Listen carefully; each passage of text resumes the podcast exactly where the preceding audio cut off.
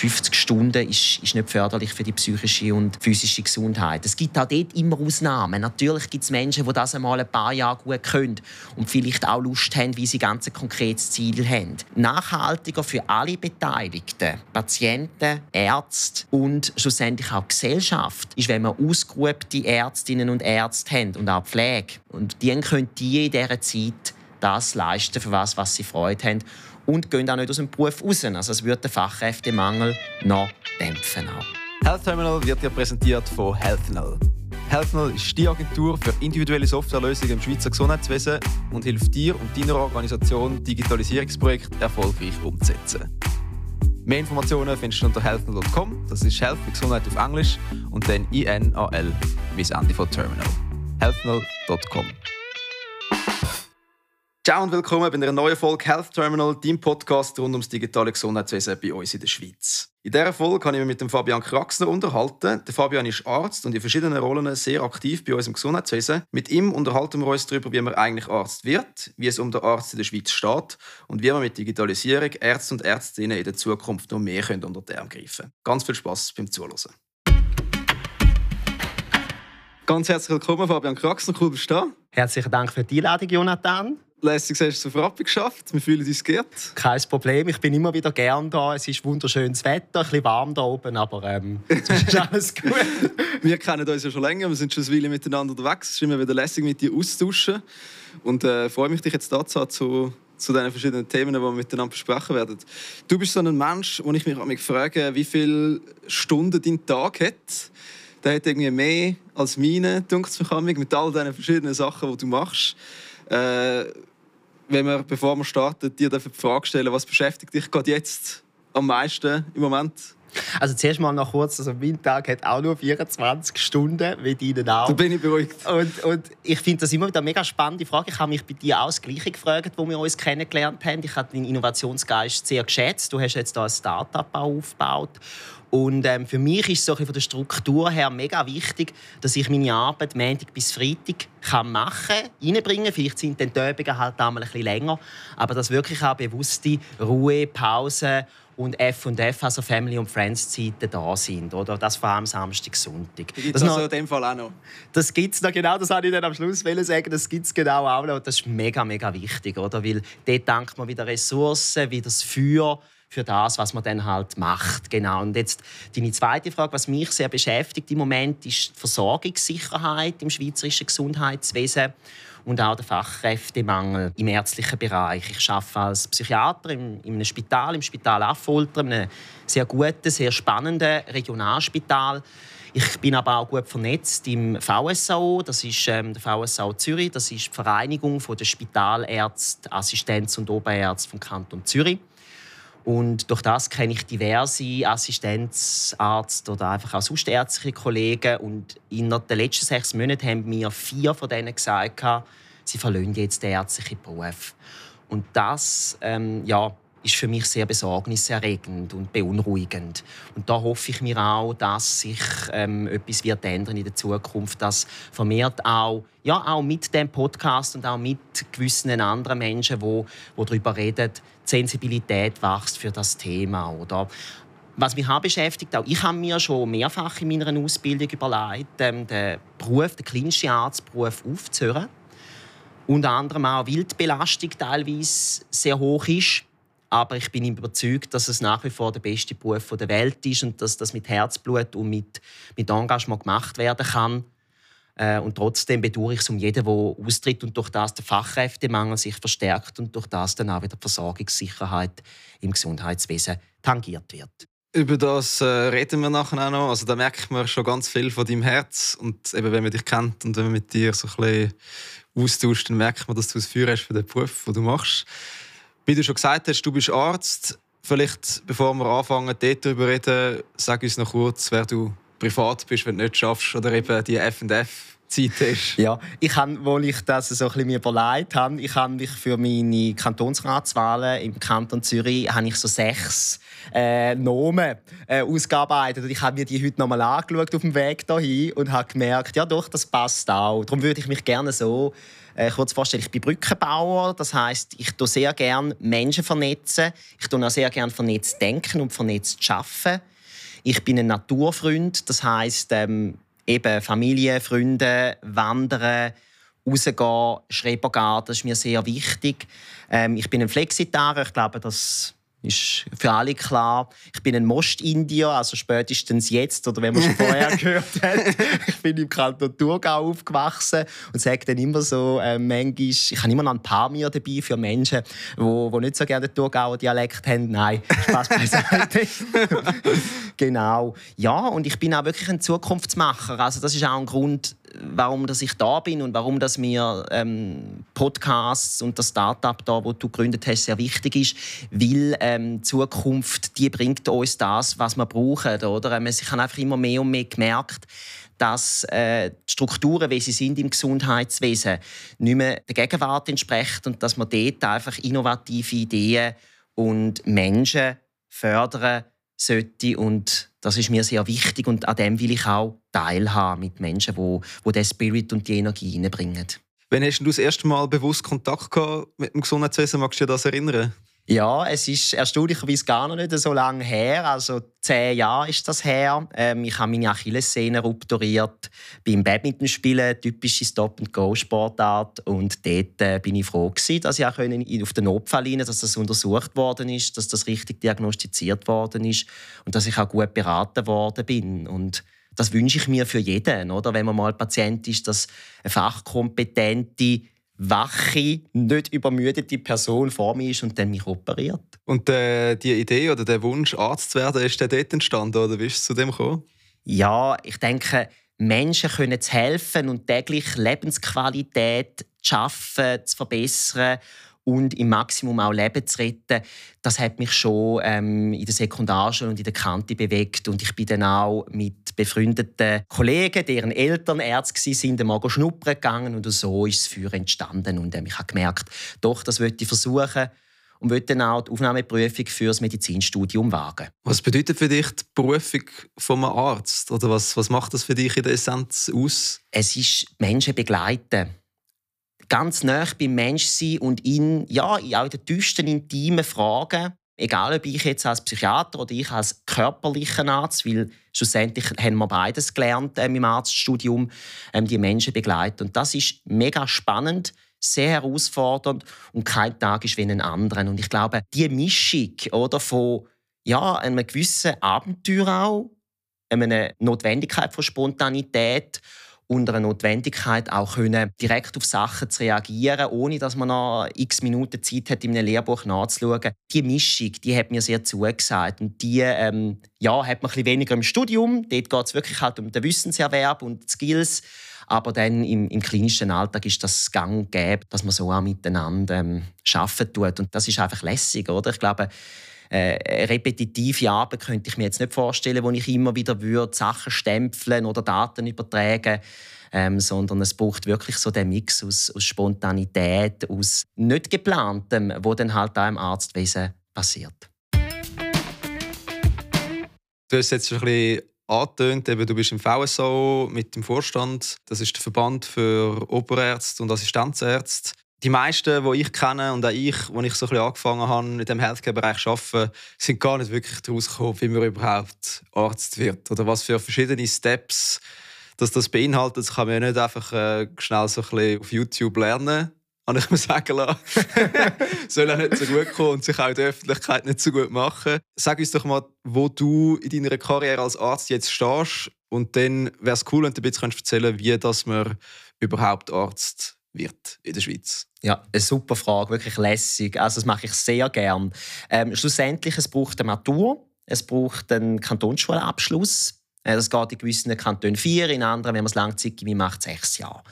Mit dieser Maturität kann man sich dann anmelden für das Medizinstudium. Das braucht aber ausgenommen in Lausanne einen Eignungstest für das Medizinstudium. Den nennen wir auf Schick Numerus Clausus.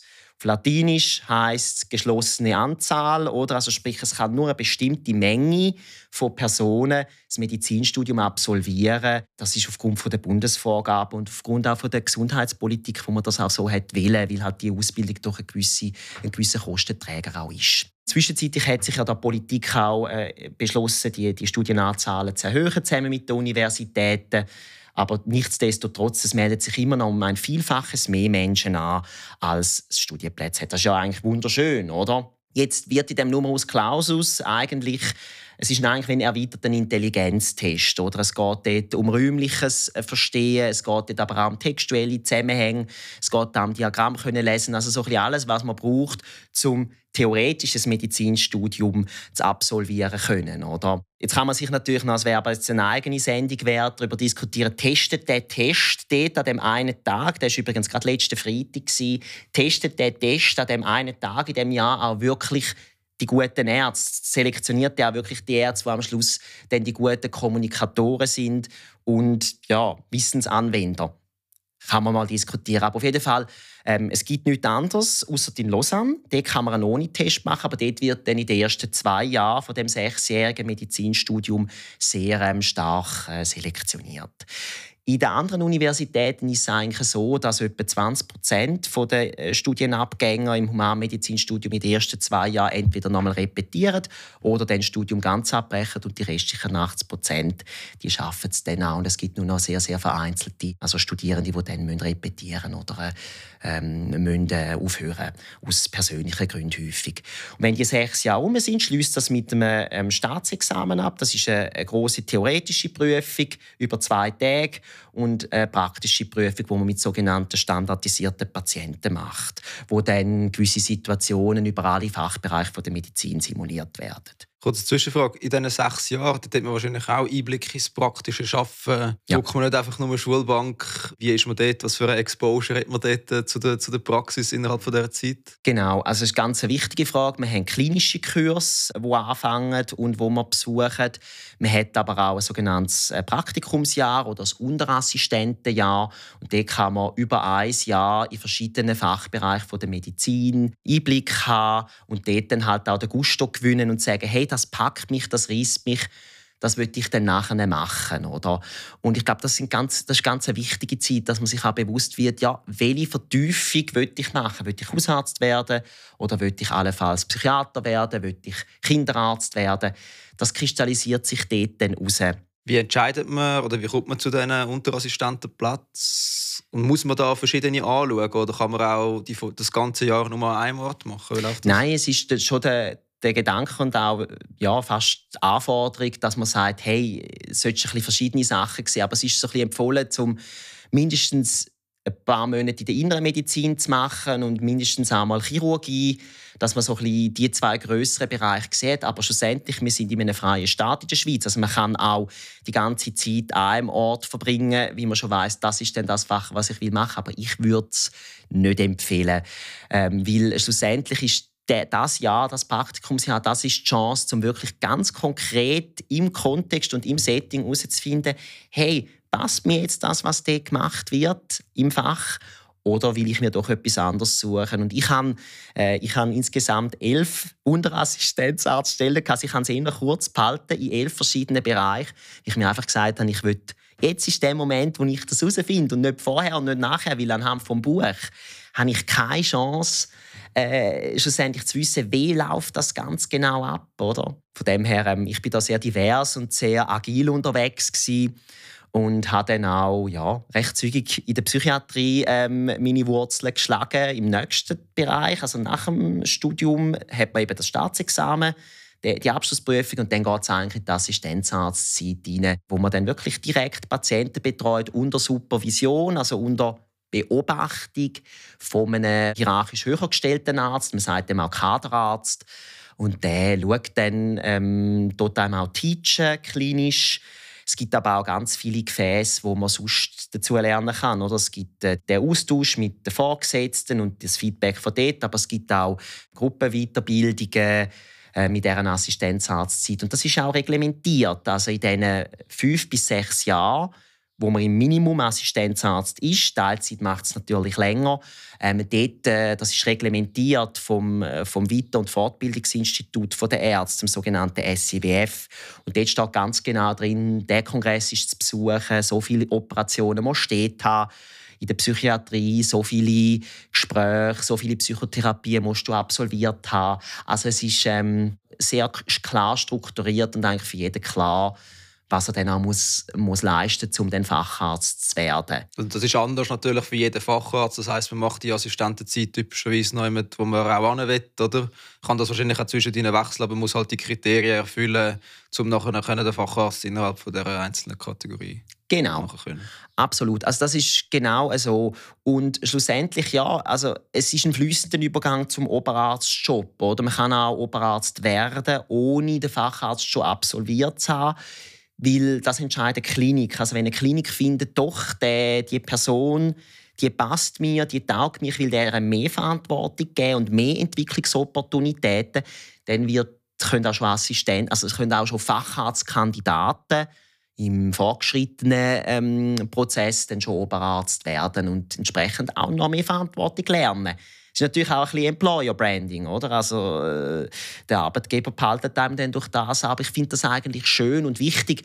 Ich werde immer wieder mal gefragt, ähm, ja, ähm, Herr Kraxner, was würden Sie jetzt empfehlen, damit meine Assistenzärzte bleiben? Ich sage immer, bietet ihnen Entwicklungsopportunitäten, sei das durch Fringe Benefits in den Anstellungsbedingungen, sei das durch Verantwortungsübernahme von gewissen Prozessen, sei das auch in der strategischen Mitarbeit von, von Projekten. Gebt ihnen Fleisch am Knochen, damit sie, können, damit sie können arbeiten können. Okay, aber das heißt, man kann auch Oberarzt sein, noch in dem Sinne als, als Kandidat vom Facharzt. Wie geht es nachher weiter? Jetzt nach diesen, mhm. nach diesen sechs Jahren? Genau, also nach diesen mindestens äh, sechs Jahren, weil wir wissen, dass in den meisten Fachbereichen es länger geht, eben aufgrund von Teilzeit oder aufgrund von Stellen, wo man vielleicht nicht gerade sofort antritt, wie man mal wieder reisen will oder wie man einfach auch ein ja, ich sage jetzt einmal auch stärkendes Sabbatical nimmt, genau, dann tut man den Facharzt, also all das, was man gemacht hat, muss man nachweisen, oder? Gemäß dem Facharztcurriculum.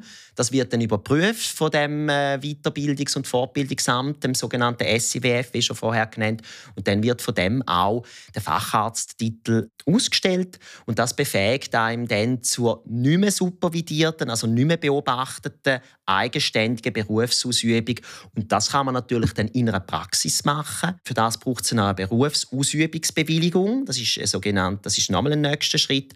Oder man bleibt in der Klinik im Angestelltenverhältnis und führt dort dann eigenständig seine Aufgaben aus. Was muss man denn machen für die Berufsausübungsbewilligung? Es ist kantonal geregelt. Das Gesundheitswesen ist ja kantonal geregelt in unserem föderalistischen Staat. Und dann geht man eigentlich zur Gesundheitsdirektion. Da gibt es häufig in den meisten noch einen Paper-Pencil-Antrag tatsächlich. Wo also noch nicht dann, digital? Also die Unterlagen sind schon digital, okay. aber ähm, der Antrag schlussendlich wird noch Paper-Pencil eingeführt. Aber ich äh, bin überzeugt, die sind auch mit Hochdruck dran, das vollständig zu digitalisieren und sind sich dem bewusst. Aber eben jetzt im Kanton Zürich oder im Kanton St. Gallen man geht zur Gesundheitsdirektion, dort sieht man die Anforderungen, die es braucht, also sprich der Facharzt natürlich. Dann braucht es natürlich, muss man nochmal ähm, Arztdiplom einreichen, also entweder das aus der Schweiz oder ein anerkanntes Arztdiplom von einem, von einem Fremdstaat.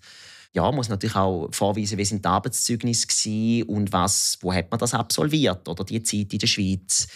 Und anhand von dem wird dann doch recht zügig mittlerweile entschieden. Und dann kommt man eine Berufsausübungsbewilligung über und mit der kann man dann seine eigene Praxis eröffnen und auch über die gängigen Tarifsysteme, die in der Schweiz gelten, abrechnen. Kommt man dann auch sogenannte Zahlstellennummern über? Also die ja. ZSR-Nummer, die kommt man dann über?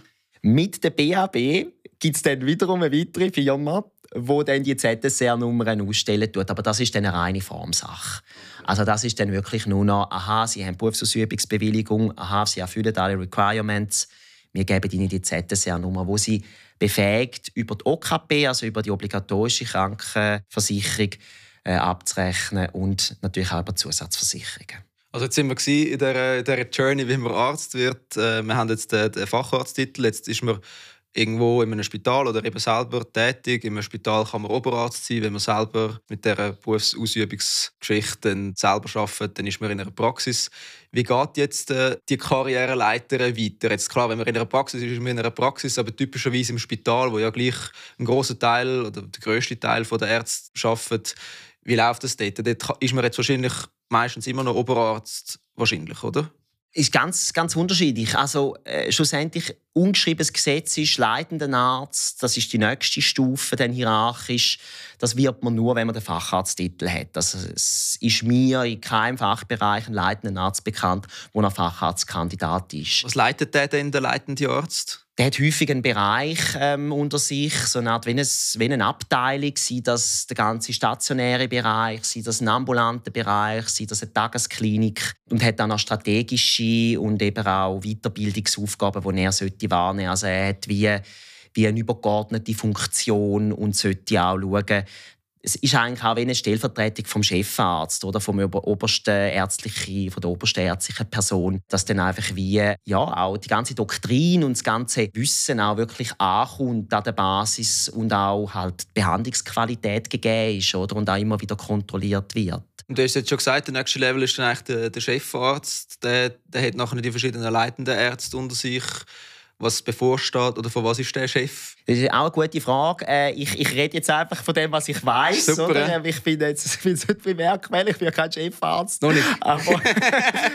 aber es ist eine sehr spannende Position. Spätestens dort ist Budgetverantwortung auch drin. Oder? Also der Chefarzt ist wirklich auch ähm, im Budget drin, äh, der dort strategisch der ist der Entscheidungsträger strategisch. Wo entwickelt sich die Abteilung weiter? Wo wollen wir uns allenfalls vertiefen? Welches Thema wollen wir anreißen in dieser Klinik, die er oder sie leitet? Und das ist ähm, sehr eine verantwortungsvolle Position, wo es auch viel Fingerspitzengefühl in der Führung, in der menschlichen Führung braucht, nebst dem natürlich selbstverständlichen Fachwissen und dem Facharzttitel, wo so eine Person muss haben. Wie alt ist man typischerweise, wenn man Chefarzt wird? Weißt du das? Ja, ich kann sagen, unter 40 kenne ich jetzt fast niemanden, der okay. jetzt Chefarzt ist. Also ich denke, es braucht schon auch, nicht nur ich denke, es ist für mich ganz wichtig, dass jemand seine Sporen abverdient in dieser Leiter. Oder? Und es gibt es eigentlich nie, dass jetzt jemand einen Sprung, also vom Assistent zum leitenden Arzt ich habe es einmal erlebt, aber äh, ja, das ist jetzt wirklich die absolute Ausnahme gewesen.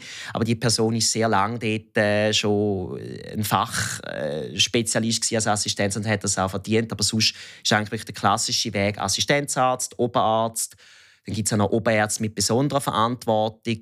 Dann gibt es den leitenden Arzt und dann gibt es den stellvertretenden Chefarzt, dann gibt es den Chefarzt. Oder? Und ich denke, das ist auch, das ist auch absolut legitim, denn ähm, auch die Assistenzärzte, auch die Oberärzte sind immer sehr dankbar, wenn sie eine erfahrene Medizinalperson über sich haben, wo man einfach auch weiss, hey, zu dem kann ich gehen, da kann ich mir Hilfe holen da, da, da will ich jetzt noch mehr Knowledge äh, oder Skills mir holen. Und das ist wichtig, dass die Person auch die Erfahrung mitbringt. Und die ist halt wie einfach nicht nur aus einem Buch oder aus einem Video abstrahierbar, lernbar. Für das muss man einfach wirklich ähm, Erfahrungen sammeln, mit Patienten arbeiten, vielleicht mal publizieren. Nur eine ganz kurze Unterbrechung von mir. Merci tausendmal an dich, der das gerade hört, für dein Interesse und das Einschalten. Ich hoffe, dass du aus dieser Folge etwas für dich mitnehmen kannst. Wenn du die Folge spannend findest, dann teile sie doch unbedingt mit jemandem, wo sie ebenfalls interessant sein könnte. Das hilft uns, die Awareness für das Thema noch breiter zu streuen und zusammen auf das Gesundheitswesen der Zukunft hinzuschaffen. Merci vielmals für den Einblick, mega spannend. Ich glaube, eben, viele sind sich das nicht so bewusst, wenn sie nicht Ärzte sind. Jetzt, äh, wir hören ja immer wieder innerhalb der letzten Zeit und Jahre, dass der Ärztemangel, du hast selber vorher auch gesagt, ein riesiges Thema ist und ein großes Problem ist für uns als Schweiz. Das heißt, wir haben zu wenig von diesen Ärzten, die genau diese die Schritte durchlaufen. Was sind so deine Gedanken zu dem, wenn du so ein frei von der Leber weg erzählst, wie kommt das zustande? Was ist der Grund dafür, dass eben, wie du auch vorher gesagt hast, Ärzte wollen den Beruf aufgeben und was müsste sich ändern, damit das anders werden Das sind ganz viele riesige Fragen. Also man könnte fast zu jeder von diesen Fragen jetzt nochmal eine Serie machen mit einer, mit einer fachkompetenten Person. Ich würde sie mal ein bisschen, ein bisschen aufdröseln. Ich würde gerne mal mit einer Frage anfangen vom Fachkräftemangel.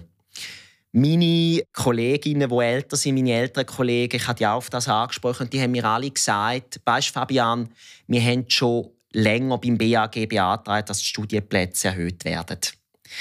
Wir haben die demografische Entwicklung gesehen, oder? Wir wissen alle, die Bevölkerung wird älter wie viele Jahre dann halt auch immer. Und das bringt einfach mit sich, dass man länger Gesundheitsdienstleistungen erbringen müssen. Punkt.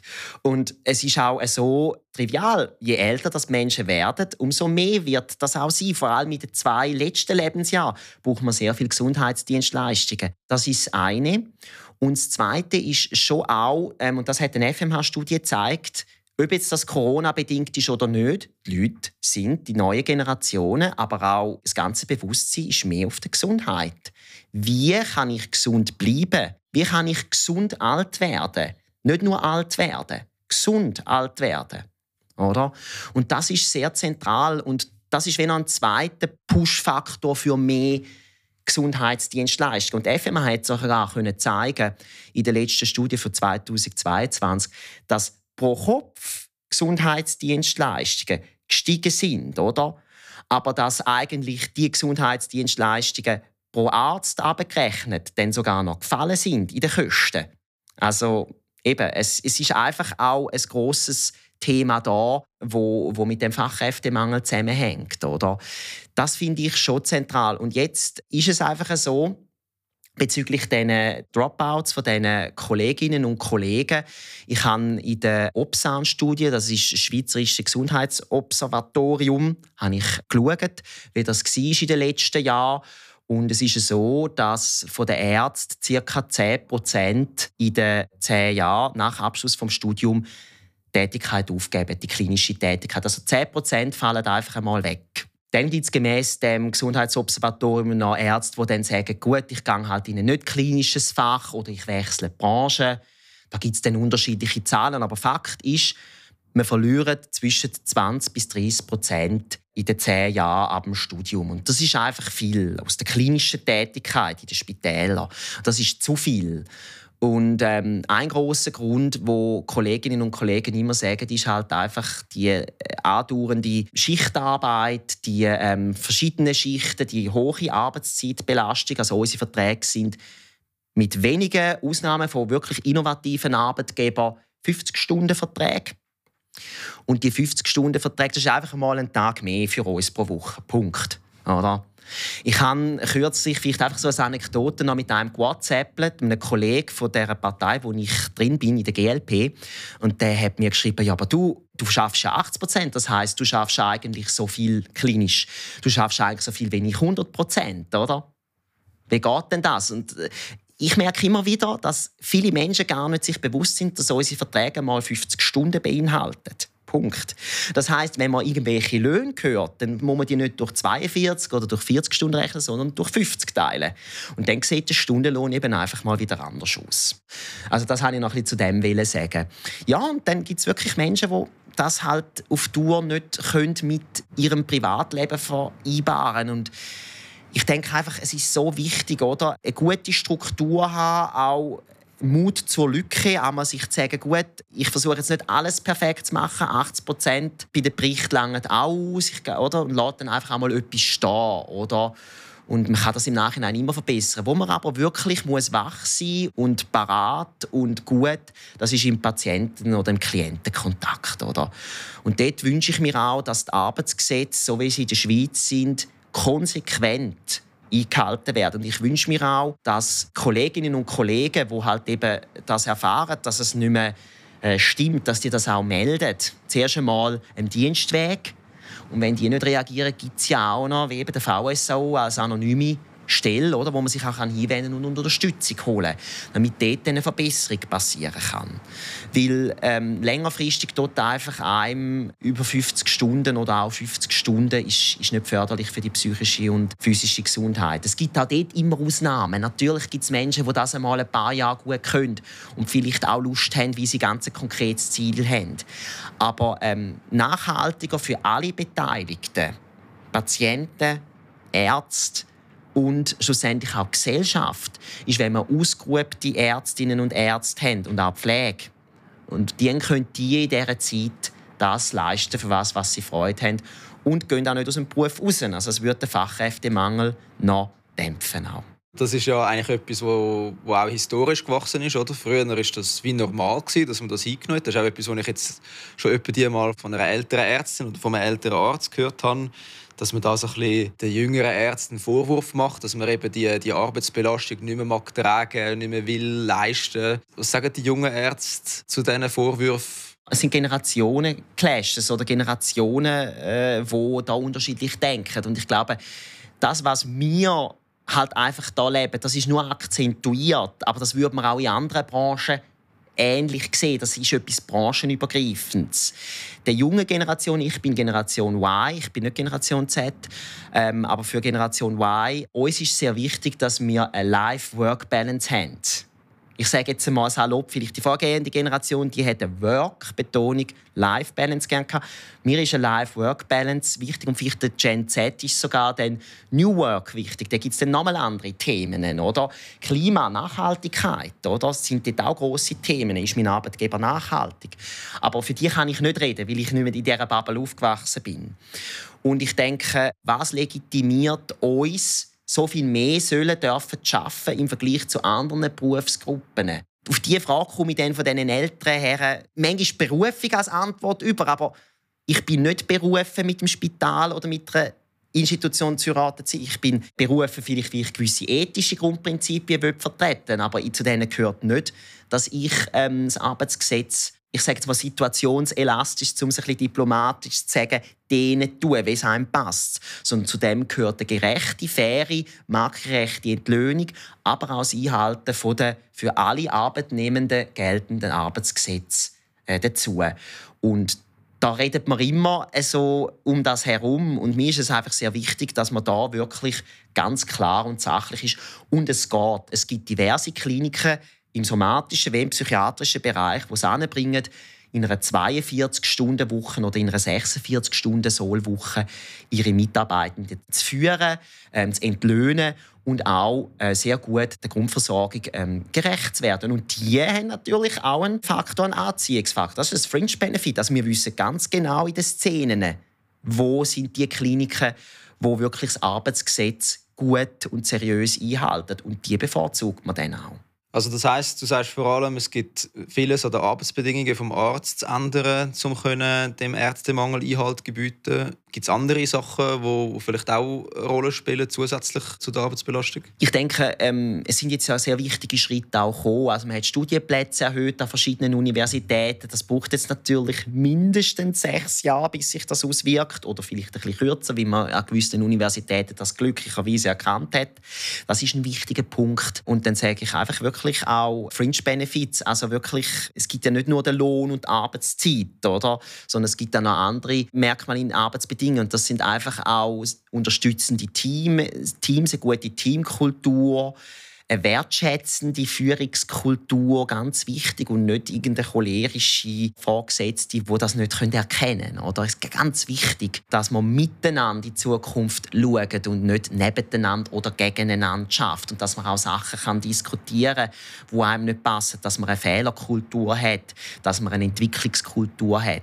Das sind für mich so, jetzt sind wir sehr im Mikro, oder vorher sind wir auf dieser Makroebene, sind, sind wir sehr im Mikro, aber ich denke, das, das sind schon wichtige Punkte, die ich ich mir jetzt auch wünschen würde für eine gute Entwicklung von, von Arbeitnehmenden, die dann auch bleiben und eben nicht abspringen.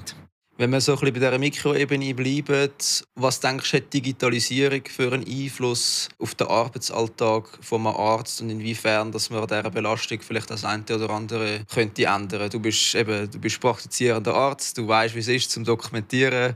Wir haben auch schon geredet und ich weiß, dass du auch schon die eine oder andere Stunde länger im Spital geblieben bist zum Dokumentieren was sind deine Gedanken dazu? Auch ein riesiges Thema. Könnte ich wiederum eine ganze Stunde mitfühlen. Ich versuche mich kurz zu behalten. Digitalisierung ist zweiseitig. Es geht immer darum, dass man den User, also in dem Fall jetzt die User-Friendliness muss haben. Oder? Also es muss schnell, einfach, wenig Klicks haben. Es darf keine Medienbrüche mehr geben. Mein großer Wunsch wäre ein papierloses Spital um es jetzt in einem Wort zu sagen. Ist es noch nicht papierlos? Ja, nicht in jedem, sage ich jetzt einmal. Oder? Aber das bedeutet wirklich alles. Und durch das würden all die Medienbrüche weggehen. Und was ich mir auch wünschte, wären weniger Programme. weniger IT-Programm, denn ich kenne Fall, Fälle, jetzt nicht in meinem Spital, aber Fälle, wo ähm, Übertragungen müssen noch passieren von Resultaten durch eine ärztliche Fachperson, also eine repetitive Tätigkeit, wo man eigentlich ganz einfach könnte digitalisieren durch eine neue, durch eine, weitere Schnittstelle. Und da wünschte ich mir auch einen stärkeren und offeneren Dialog mit den IT-Verantwortlichen. Ganz klar, dass man da wirklich äh, sich bewusst wird, da kann man die Effizienz und aber auch die Freude, es kommt eben allen zu gut kostenneutral erhöhen, indem dass man voll digitalisierte Lösungen anbietet im Dokumentationswesen, im Rapportwesen, in gewissen Übertragungsarbeiten oder Kontrollarbeiten. Und da, da braucht es einfach einen, einen Smart Restart, würde ich sagen.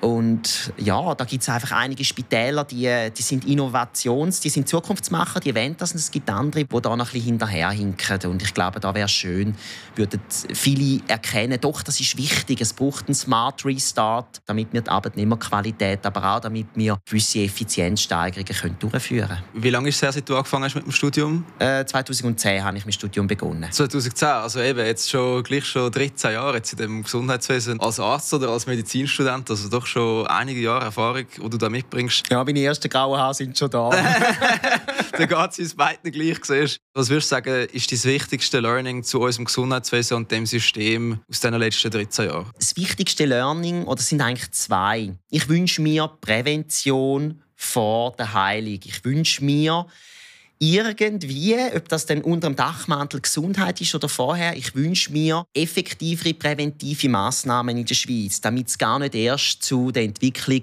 von gewissen Erkrankungen wie Übergewicht, Adipositas, also ähm, der Fettleibigkeit dann kommt. Oder eben gerade in den Psychen, oder? Und das ist ein riesiger Gewinn von Corona aus meiner Sicht. Wir sind jetzt sehr sensibilisiert, dass wir eine Balance brauchen zwischen Körper und und Psyche. Körper und Seele sind unzertrennbar miteinander verbunden. Und wenn man am einen nicht Sorge hat, hat das sofort oder einen zügigen, schnellen Einfluss aufs andere. Das finde ich, das ist so ein das eine, was mir bewusst worden ist, oder dass man vieles hätte können verhindern hat man auch früher schon vielleicht gewisse Strukturen geschaffen, die da sind oder Aufklärung betrieben und auch gewisse ja, vulnerable, also ähm, verletzliche Zielgruppen, die gefördert sind, erreicht.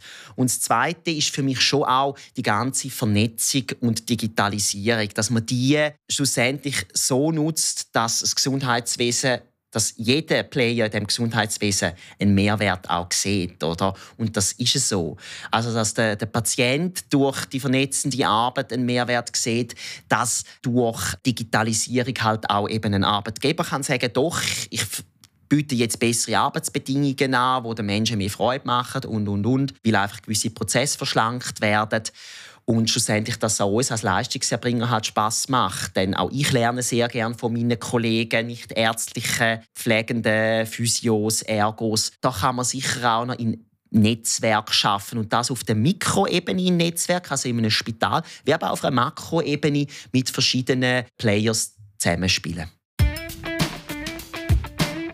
Merci vielmals, Fabian. Ultra spannend. Noch drei Fragen zum Schluss. Welche Ressourcen empfiehlst du jemandem, der unser Gesundheitswesen besser verstehen will? Die User Experience, so dass man wirklich einfach die Menschen, die dem Gesundheitswesen schafft, fragt. Vielleicht hat man auch mal die Möglichkeit, mit denen mitzugehen, eine Stunde, die zu begleiten, denen mal über die Schulter zu schauen. Ich glaube, das ist wirklich die beste Ressource. All die Bücher, das macht die Erfahrung einfach nicht so, so lebendig wie mal ein Direktinterview oder ein Direktgespräch oder sogar eine Hospitationsmöglichkeit bei einem Leistungserbringer im Gesundheitswesen. Was ist dein Lieblingsgadget, dein Lieblingstool oder deine Lieblings-App? Beruflich empfehle ich sehr gerne Neuronation empfehlen. Das ist eine App, äh, gut, ich bin Psychiater. Es gibt immer wieder Menschen, die sagen, ja, ich habe Konzentrationsstörungen, ich kann mich nicht mehr so gut konzentrieren, ich kann aber auch nicht immer bei ihnen sein in den Gesprächen, ich kann auch nicht immer an der Therapie teilnehmen. Dann sage ich, ja, 24-7 Neuronation App. Es ist eine App, die eigentlich Konzentration fördert und wo auch sozusagen die kognitiven Themen fördert. Und privat, ganz banal, trivial, die SBB-App, die ich sehr gerne habe weil ich einfach ein ÖV-Mensch bin und äh, sehr froh bin, wenn ich weiß, wenn meine Züge fahren. Was ist dein Lieblingsbuch? Le Petit Prince de Saint-Exupéry, ähm, weil es halt einfach ein Plädoyer ist für Freundlichkeit und Menschlichkeit. Oder? Und ich glaube, vielleicht wirklich noch zum Schluss zu sagen, das ist auch, was im Gesundheitswesen immer wieder geschätzt wird. Wenn wir ähm, verständnisvolle Menschen haben und wenn eine gewisse Menschlichkeit da ist, wo man nicht einfach ja, vollends ersetzen kann durch Roboter oder durch Digitalisierung. Fabian Kraxen, wir könnten noch ewig reden. Vielleicht müssen wir mal eine zweite Folge machen irgendwann. Du hättest noch einen ganzen Haufen andere spannende Sachen zu erzählen. Danke für alles fürs Dasein und deine verschiedenen spannenden Insights. Es hat mega Spass gemacht. Dir weiterhin alles Gute auf deinem Weg. Wie lange geht es bis zum Facharzt? Ich bin eigentlich wirklich in der Abschlussphase. Wirklich in den letzten Monaten cool. äh, noch am Schauen. Und dann äh, bin ich sehr glücklich, dass es dann auch wieder weitergeht. Den Weg verfolgen wir mit. Merci mal fürs Dasein und bis bald. Bis bald. Danke vielmals. Wenn dir die Folge gefallen hat, dann abonniere Health Terminal dort, wo auch immer du das gerade gelesen hast und verpasse ab jetzt keine weitere Folge mehr. Und wenn du jemanden kennst, der das Gesundheitswesen für einen speziellen Bereich so gut kennt wie sonst niemand, dann schreib uns das unbedingt als Empfehlung auf Empfehlung at health-terminal.com. Dann können wir die Person vielleicht für unsere nächste Folge einladen. Danke vielmals fürs Zuhören. Wir freuen uns schon aufs nächste Mal. Bis dann. Ciao zusammen.